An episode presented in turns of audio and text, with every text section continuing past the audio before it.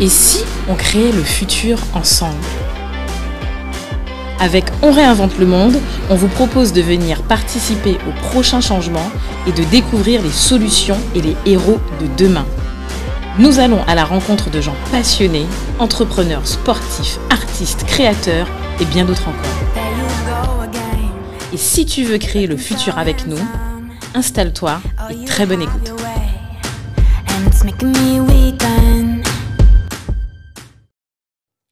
Salut Do, Salut Cédric. bienvenue pour un nouvel épisode de On réinvente le monde. Yes.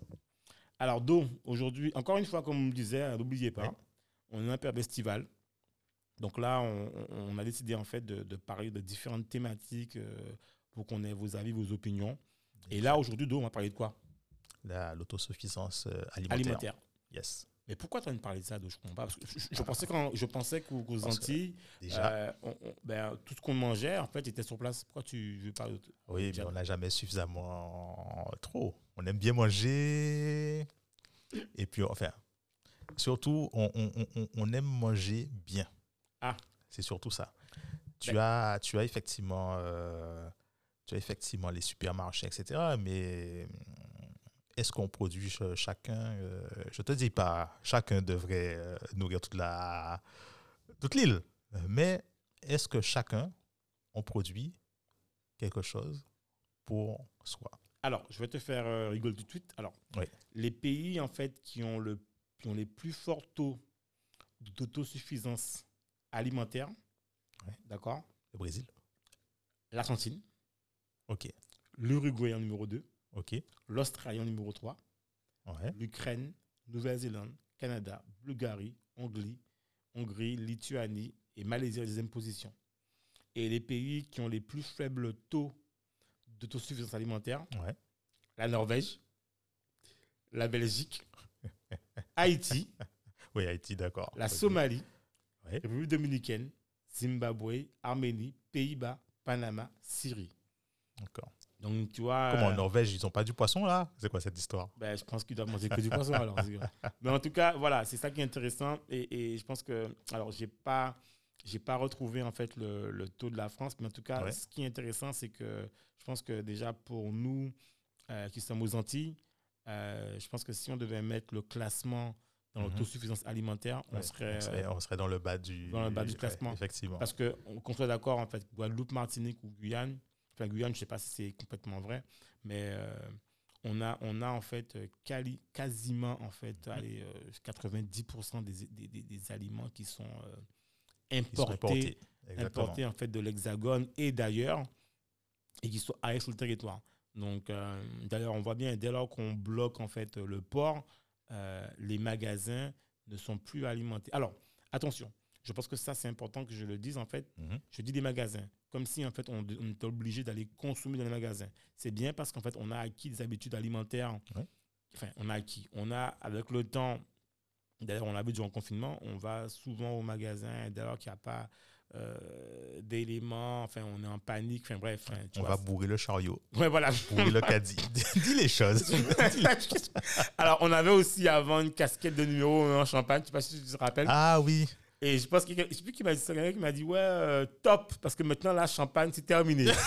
tu vois? Non, mais vrai, non, mais- non, mais Excellent. il n'y a plus de boîte de nuit donc là il y a quasiment plus de fin les soirées plus ou moins mais bon. Donc du coup là tu vois que la consommation d'alcool enfin en tout cas de Alors, On- alors euh, on va dire quoi? Là, Finalement, la pandémie a servi un peu à quelque chose? Ben, je sais pas. Alors je, je- Ça n'engage que moi. je, sais, je sais pas si les gens qui, qui font de la viticulture en fait sont contents mais bon les gens qui sont des vignerons bon en tout cas je pense que voilà le gros sujet en tout cas c'est euh, l'autosuffisance alimentaire Ouais. alors Do j'avais te dire on s'est on était comme tu le disais en fait que durant le covid il y avait les, les sortes de, de pick-up pas les pick-up les euh, Non, tu avais les. click and collect Voilà, exactement. voilà Où les agriculteurs pouvaient déposer euh, ce qu'est leur production et tout. voilà Ça fonctionnait bien. Ça fonctionnait très bien. et, et du coup depuis alors qu'est-ce qui s'est Eh passé? ben, depuis, j'ai pas compris ce qui s'est passé. Euh, parce que c'est même en France que ça se passe. Euh, C'est-à-dire que on est retourné au supermarché, comme si de rien n'était. Et toi, mais j'aurais compris, tu vois, on retourne au supermarché, mais on continue à, utiliser massivement euh, ce principe click and collect de l'agriculteur, mais visiblement non. Parce que, tu as des. En fait, il y a une bonne partie, pour ne pas dire la très grande majorité des personnes qui l'utilisaient, se sont détournées de, euh, des, des produits de l'agriculteur. Ils sont retournés euh, dans, les, dans les supermarchés. Mais, mais, mais alors, est-ce que tu ne penses pas que c'est parce qu'on a développé des habitudes alimentaires au cours Mhm. du temps et que quelque part, en fait, euh, même dans, dans, dans la manière dont on vit, en fait, par exemple, tu sais, quand on se lève le matin, on est pressé, on n'a pas le temps, en fait, de faire, de, pas, pas de cuisiner ou de se faire à manger, d'aller récolter dans son jardin. Tu vois, est-ce que finalement, euh, c'est pas le mode de vie dans lequel on est entraîné qui est tourné plutôt vers euh, ben, un mode ultra, consomma de, Ouais. ultra consommation où on n'a plus le temps d'apprécier, qui fait qu'aujourd'hui, en fait, on consomme comme ça et que finalement, on se dit, voilà, moi, je préfère apprendre la facilité. Et euh, voilà, quoi. Est-ce que c'est pas lié à ça euh, Ah, je, pense, je pense aussi, euh, tu sais, on dit les habitudes ont, la, peau, la peau dure aussi, c'est-à-dire que c'est très difficile de, de les changer. Donc tu as, tu as euh, le- le- l'initiative des, des agriculteurs qui a été mise en place, enfin avec, euh, avec euh, le concours d'autres d'autres personnes qui ont, qui ont mis ça en avant. Euh, ça a été utilisé quand il y avait une nécessité. Maintenant que la nécessité s'est moins fait sentir, les habitudes sont revenues malheureusement. Est-ce que, le, est que le système était bien pensé pour durer euh, indéfiniment? Ça, il faudrait voir ça. Parce que si ça s'est arrêté, euh, enfin, si au, du moins ça a pris euh, moins d'intérêt chez les gens, est-ce qu'il n'y a pas quelque chose à changer jusqu'à trouver la bonne équation qui va faire qu'on va tous retourner consommer massivement euh, dans les mains de l'agriculteur Alors, bonne question. Parce que regarde, est-ce que finalement, tu ne penses pas que euh, les problématiques liées au, au, au- chlordécone, Oui. on n'a pas déjà cristallisé la population sur le fait que les terres sont empoisonnées et que finalement, euh, on s'est déjà posé la question, est-ce qu'on va consommer tel type de produit ou pas? Est-ce qu'en plus, rajouter à ça euh, la complexité des circuits de consommation Mhm. Actuel où on n'avait pas l'habitude de faire, de, il n'y avait pas cette relation, euh, il faut le dire, il n'y avait pas cette relation agriculteur-client final. Tu vois, Ouais. ça, ça, ça s'est vraiment vu durant le confinement où on a créé des circuits courts où les gens se disaient, mais finalement, en fait, en fait c'est possible en fait, que je peux me faire livrer mon cabas de fruits ou mon cabas de légumes, euh, voilà, avec des Exact. fruits de saison. Je vais Exact. pas, je vais pas. Et d'ailleurs, euh, il le disait, euh, big up à, à Sébastien Lucien, Mhm. il disait voilà, euh, quand il voit la qualité d'une tomate euh, qui venait de je sais pas, je sais plus quel pays il expliquait, il disait non quoi, il faut consommer en fait la tomate locale qui est moins, qui a moins de pesticides, Oui. qui est moins en fait et qui est plus appropriée, Elle a plus de goût. plus de goût. Ouais. Donc est-ce qu'il n'y a pas aussi une responsabilité du consommateur ou du client final que nous sommes de se dire au moment donné, en fait, euh, il faut, si on arrive à acheter chez nos propres agriculteurs, ben, on leur donne les moyens, en fait, de faire une agriculture encore plus propre Mhm. et de consommer pour, et de produire pour nous, finalement. Tu vois? Donc, il y a ça aussi, cette question de circuit court. Cercle vertueux. Voilà. Et ça- tu sais, j'ai- j'ai à la maison là, j'ai quelques petites tomates là que bon, c'est pas c'est pas une exploitation agricole, c'est ah, c'est c'est vraiment c'est vraiment la consommation personnelle et tout. Mais quand tu euh, quand tu goûtes tes, tes- tes- tes tomates, etc., et que tu, tu goûtes les tomates euh, vendues en supermarché, enfin quand je dis en supermarché, Carrefour et compagnie, pour ne pas les nommer, OK. tu vois tout de suite la différence. Tu Ah vois ouais tout de suite la différence au niveau du goût. Ça n'a rien à voir. Ça n'a rien à voir. C'est euh, on a oublié ce que c'était la normalité, quoi. Ah ben, tu vois. Voilà. Alors, je vais encore plus loin. Est-ce que, d'une manière générale, il n'y a pas aussi des mesures à prendre? Regarde, je prends un exemple tout bête. On se rend compte quand même que euh, il y a de moins en moins de terres agricoles. La réalité. Donc, est-ce que finalement, euh, on verra bien, aujourd'hui, on urbanise de plus en plus. Il y a l'urbanisme qui prend la place. On construit de plus en plus. Donc, il faut forcément prendre ben, des Ah, terrains. y a Donc, chaque problématique, il y a une solution à, à, à ça. Ben voilà, est-ce qu'il ne faut pas densifier l'urbanisation? Le- Enfin, est-ce qu'il ne faut pas en fait euh, réguler l'urbanisation pour en fait. euh, euh, ou, ou par exemple, je vais encore plus loin. Paris, par exemple, à Paris, Mhm. Euh, ils ont dans les villes maintenant, tu as des, cultures qui sont euh, en hauteur ou qui sont, Oui. tu vois. euh, bref, on n'en est pas là, nous, en tout cas. On n'a pas besoin de ça. Mais, ce- ce- mais tu pour- on, pourrait, on pourrait avoir quelque chose sur ce, sens- sur, ce, ce- ce point-là. C'est-à-dire que tu vas sur Pointe-à-Pitre, par exemple, tu sais, tu as les trottoirs où tu as des arbres qui sont, qui sont plantés, etc. Mais pourquoi tu ne pourrais pas avoir, par exemple, des arbres fruitiers? Euh, Tu aurais des bacs dans la rue où tu aurais des, des légumes qui poussent, etc. Un, ça te permet de verdir la, la, la commune.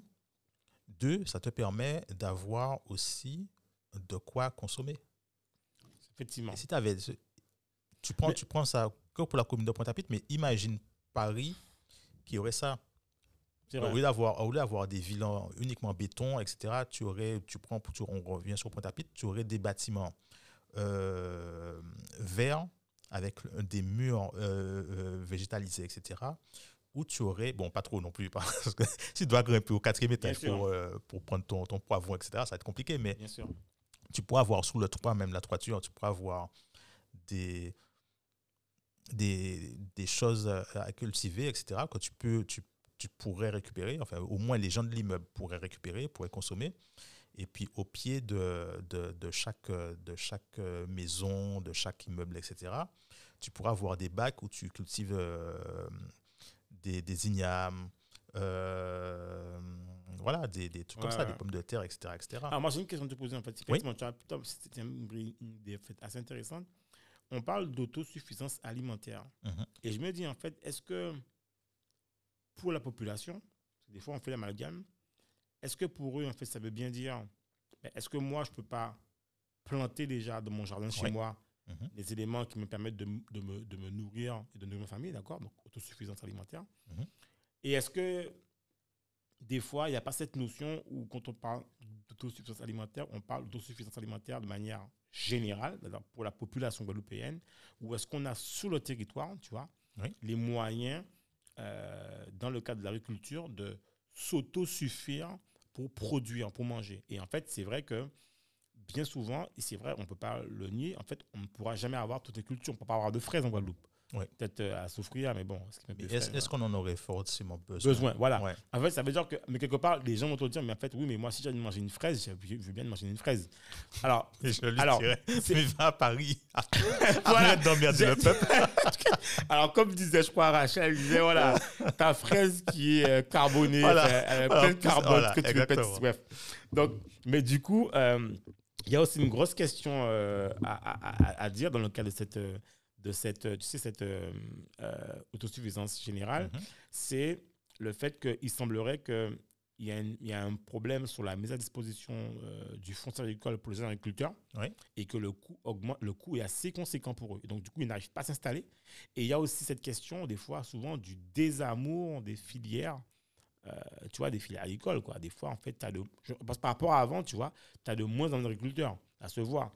Donc, finalement, euh, Alors pour ça, parce que c'est c'est un projet sur lequel je, je suis en train de, Ah. de réfléchir, euh, je pense que tu peux avoir une transformation du métier d'agriculteur. Tu as déjà l'agriculture hors sol. Euh, Il y a plein d'avantages. Bon, il y a certains inconvénients, effectivement. Bon, il ne faut pas non plus mettre en, en concurrence les, les deux types d'agriculture bien sûr. mais ça peut être complémentaire. Et tu as une filière qui, qui existe déjà euh, et qui est en train de vachement se développer. Je te prends l'exemple du Japon. Le Japon, ils ont créé des fermes, je dirais, aériennes. C'est-à-dire que tu as des bâtiments où en fait, ils cultivent euh, sous forme d'étages. C'est- C'est-à-dire que normalement, l'agriculture telle qu'on la conçoit aujourd'hui, c'est à l'horizontale. Ouais. Tandis que là, ils ont, mis un- un- ils ont créé des systèmes où en fait, tu as un bâtiment et tu cultives, tu as différents étages dans ton bâtiment où euh, tu, as, tu as différents produits, différentes plantes qui sont, qui sont cultivées. Et ça permet d'optimiser Oui, bien sûr. la, comment ça s'appelle, la, surface. La surface, la production. Exactement. Et je prends, par je prends le cas, on avait vu aussi à Paris une startup qui s'appelait Agricool Oui, et qui produisait des fraises dans un Voilà. conteneur fermé. exactement. Donc, à l'abri des contraintes climatiques. Tu avais, enfin, finalement, tous les paramètres. Euh, alors, c'est vrai que ils, sont, ils sont maîtrisés, en fait. Maîtrisés, finalement. Voilà. Donc, c'est vrai que c'est une question qu'on n'a pas mis. En fait, la vraie question aussi, c'est est-ce que on ne peut pas parler d'autosuffisance Oui. en utilisant des outils technologiques qui nous permettent de transformer la manière dont on produit l'agriculture. Et un peu, c'est ce que, c'est ce que parle aussi Sébastien Lucien Mhm. euh, avec Maditech, c'est fournir des outils qui permettent de mieux contrôler et de mieux gérer les incidents climatiques ou la température ou ce Oui. que tu veux pour pouvoir mieux produire et être plus efficace. Et euh, pour aller dans ton sens, alors voilà les différents leviers euh, que j'ai trouvés dans un article. Il parlait de préserver le surface agricole, Mhm. d'accord? On parlait aussi d'accompagner les changements de pratiques, donc tout ce qui était lié à euh, des exploitations en fait plus durables, la biodiversité, les conseils de, de Mhm. développement, le nouvel, apprentissage, améliorer l'attractivité de l'agriculture. Donc là, c'est reconnaître en fait les statuts des, des exploitants agricoles, Oui. enfin, tout ce qui s'ensuit.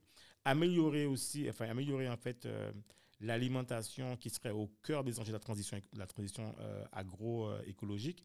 Là, quelque part, moi, j'ai envie de dire que il y a un vrai travail qu'on doit faire, nous, en tant que consommateurs, clients final. Comment est-ce qu'on se positionne par rapport à, à, à- à- ben, à- à- à le fait, au fait que si on est dans l'autosuffisance, ça veut dire que nous-mêmes, en fait, on embrasse cette culture, en fait. On embrasse, en fait, la manière de, de, de consommer et de revoir tout ça. Euh, et enfin, je ne vais pas tout citer, mais bon, voilà. Il y a Mais, tu imagines un, un peu euh, si je te prends rien que la Guadeloupe, je parle même pas de la Martinique et des autres, euh, des autres îles, mais tu imagines un peu si en Guadeloupe on surproduisait, c'est-à-dire qu'on a, on avait une production telle qu'on puisse être autosuffisant et on puisse exporter complètement euh, bon, vers euh, la, la métropole, mais d'autres euh, d'autres pays. Bah, écoute, ça rejoint exactement ce qu'on disait. La Guadeloupe, enfin les Antilles, Guadeloupe, Martinique, ce que tu veux, Guyane, enfin, c'est pas les Antilles, mais c'est Antilles, Guyane ou la Caraïbe, pôle d'innovation, Voilà. terre d'innovation. En fait, finalement, si nous-mêmes, on, on prend conscience qu'on a les moyens en interne de répondre à nos... Parce qu'on est tout petit, on a les moyens de répondre à nos propres problématiques. Et comment est-ce qu'on peut déjà... C'est un peu comme les énergies renouvelables, finalement.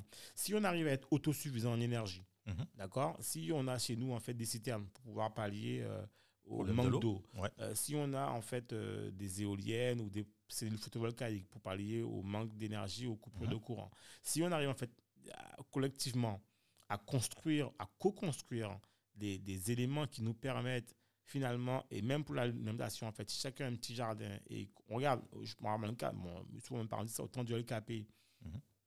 où les gens, en fait, partageaient tout ça. Enfin, bon, ce qui est, bon, je ne vais pas revenir là-dessus, mais bon, voilà. Finalement, on a les moyens de pouvoir revenir à cette autosuffisance alimentaire, énergétique. Après, ça demande un coût, c'est vrai. Ça demande aussi peut-être une intelligence collective. Mhm. Mais euh, je pense que, tu vois, on, on- est sur une surface circonscrite, il y a des moyens, moyen de faire. Quoi, Ça pense. va, ça va demander un coût pour le démarrage, mais l'objectif c'est qu'après ce soit tu atteignes une rentabilité et que ton coût euh, ouais, ce soit rentabilisé. Bon, donc, qu'est-ce qu'on dit? Alors, on, on- on essaie de se positionner, on essaie, on essaie de voir ensemble comment les- la Caraïbe, ou déjà les Ouais. Antilles, déjà la Guadeloupe, la Martinique, ou, euh, voilà, comment on arrive à se positionner, en fait, dans, les, dans le top 10. Moi, je serais curieux de savoir, en fait, qu'est-ce que l'Argentine Mhm. euh, a mis en place Ouais. euh, pour faire partie, en fait, qui soit en fait le premier pays autosuffisant euh, en termes de, de, de, de, ben, de nourriture. Quoi. Je, je serais curieux de savoir. Si vous avez, si vous avez par rapport à ça des, des, des éléments de réponse, bon, on serait ravis en fait d'avoir ces éléments-là. Ce que je dirais aux auditeurs, c'est que si certains veulent participer à la mise en place, euh, le démarrage d'une aventure, il faut qu'ils nous contactent. Voilà, rapidement. très rapidement. Bon, en tout cas, on vous remercie pour tout. Encore une fois, n'hésitez pas en fait à, ben, à nous faire vos retours, à nous partager aussi euh, comment vous, vous pensez en fait. Alors oui, il y a un truc qui a été mis en place qu'on n'a pas parlé, c'est des PAT, c'est des projets d'autosuffisance alimentaire. Et d'ailleurs, je Oui. crois qu'il y a eu, euh, alors il y a eu les communes côté et je crois qu'il y a deux personnes en Guadeloupe, c'est je crois le projet Typo Pays Oui. de, de, de, C'est Rachel. de Rachel, et il y a aussi euh, Voilà. qui a été lauréat, euh, que, que nous on connaît et qu'on a reçu personnellement. Donc voilà, c'est une petite dédicace à eux. Voilà. Donc on est super content et ça nous fait plaisir. Et en fait, ça correspond à des gens qui remontent le monde d'ailleurs. Je dirais, je dirais, il y a une dernière chose que j'ajouterais, une petite idée comme ça. Imagine que, tu te souviens, euh, Audrey, Oui. Ah oui, pour euh, la la mélipone, le miel. Ouais. elle nous avait dit qu'effectivement, bon, les- le territoire est, est- ouais, n'est pas extensible et que les abeilles vont consommer un certain nombre, dans Ouais. un certain nombre de, de- de fleurs, etc. Mais tu imagines, pour chaque, chaque commune, tu as des murs euh, vé- euh, végétalisés sur tous les immeubles avec des fleurs qui poussent. Ouais. Ça te permettrait d'augmenter la quantité de fleurs à disposition des abeilles. Tout à fait. Voilà. Tout à fait. Je pense que ça, c'est. Je pense que c'est le mot de la fin. Et c'est une très bonne réflexion euh, qu'on laissera aux auditeurs. Voilà. Voilà. Ok, parfait. En tout cas, vous nous ferez vos retours et on vous remercie encore. Do, Merci encore. Cédric, à la à prochaine. la prochaine. Bye bye. Bye Merci de nous avoir écoutés jusqu'au bout. Afin de faire découvrir ce podcast, n'hésitez pas à nous laisser une note 5 étoiles avec un super commentaire sur Apple Podcast ou toute autre plateforme d'écoute. Enfin, si vous vous abonnez sur la newsletter onréinventelemonde.com, on vous enverra directement l'épisode avec des bonus. On vous dit à la semaine prochaine pour un nouvel épisode.